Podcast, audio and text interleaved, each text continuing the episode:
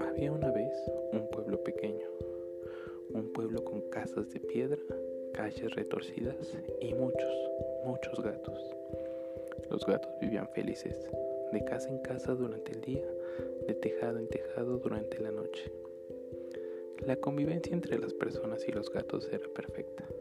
Los humanos les dejaban campar a sus anchas por sus casas, les acariciaban el lomo y les daban de comer. A cambio, los felinos perseguían a los ratones cuando estos trataban de invadir las casas y les regalaban su compañía las tardes de lluvia.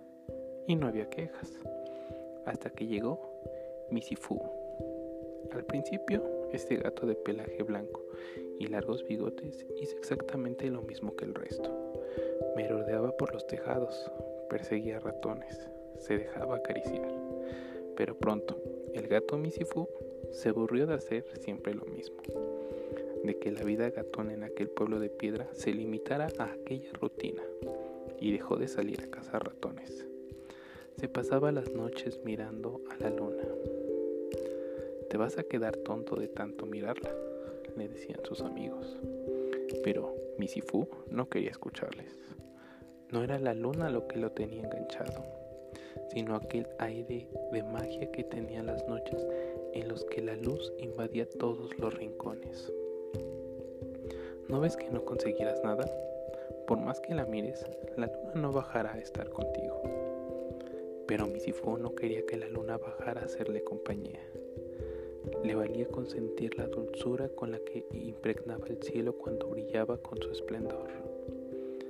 Aunque nadie parecía entenderlo, el gato Misifu le gustaba lo que esa luna redonda y plateada le hacía sentir, lo que le hacía pensar, lo que le hacía soñar. Mira la luna, es grande, brillante y está tan lejos. ¿No podremos llegar nosotros ahí donde está ella? ¿No podremos salir de aquí, ir más allá? Preguntaba Misifu a su amiga Ranina. Ranina se estiraba con elegancia y le lanzaba un gruñido. Hay que ver, Misifu, cuántos pájaros tienes en la cabeza. Pero Misifu no tenía pájaros, sino sueños, muchos, y quería cumplirlos todos. Tendríamos que viajar, conocer otros lugares, perseguir otros animales y otras vidas. Es que nuestra existencia va a ser solo esto. Muy pronto los gatos de aquel pueblo dejaron de hacerle caso. Hasta su amiga Ranina se cansó de escucharle suspirar. Tal vez por eso, tal vez porque la luna le dio la clave, el gato Misifu desapareció un día del pueblo de piedra. Nadie consiguió encontrarle. Se ha marchado a buscar sus sueños. ¿Habrá llegado hasta la luna? se preguntaba con curiosidad Ranina. Nunca más se supo del gato Misifu, pero algunas noches de luna llena hay quien mira hacia el cielo y puede distinguir entre las manchas oscuras de la luna unos bigotes alargados. No todos pueden verlo, solo los soñadores son capaces.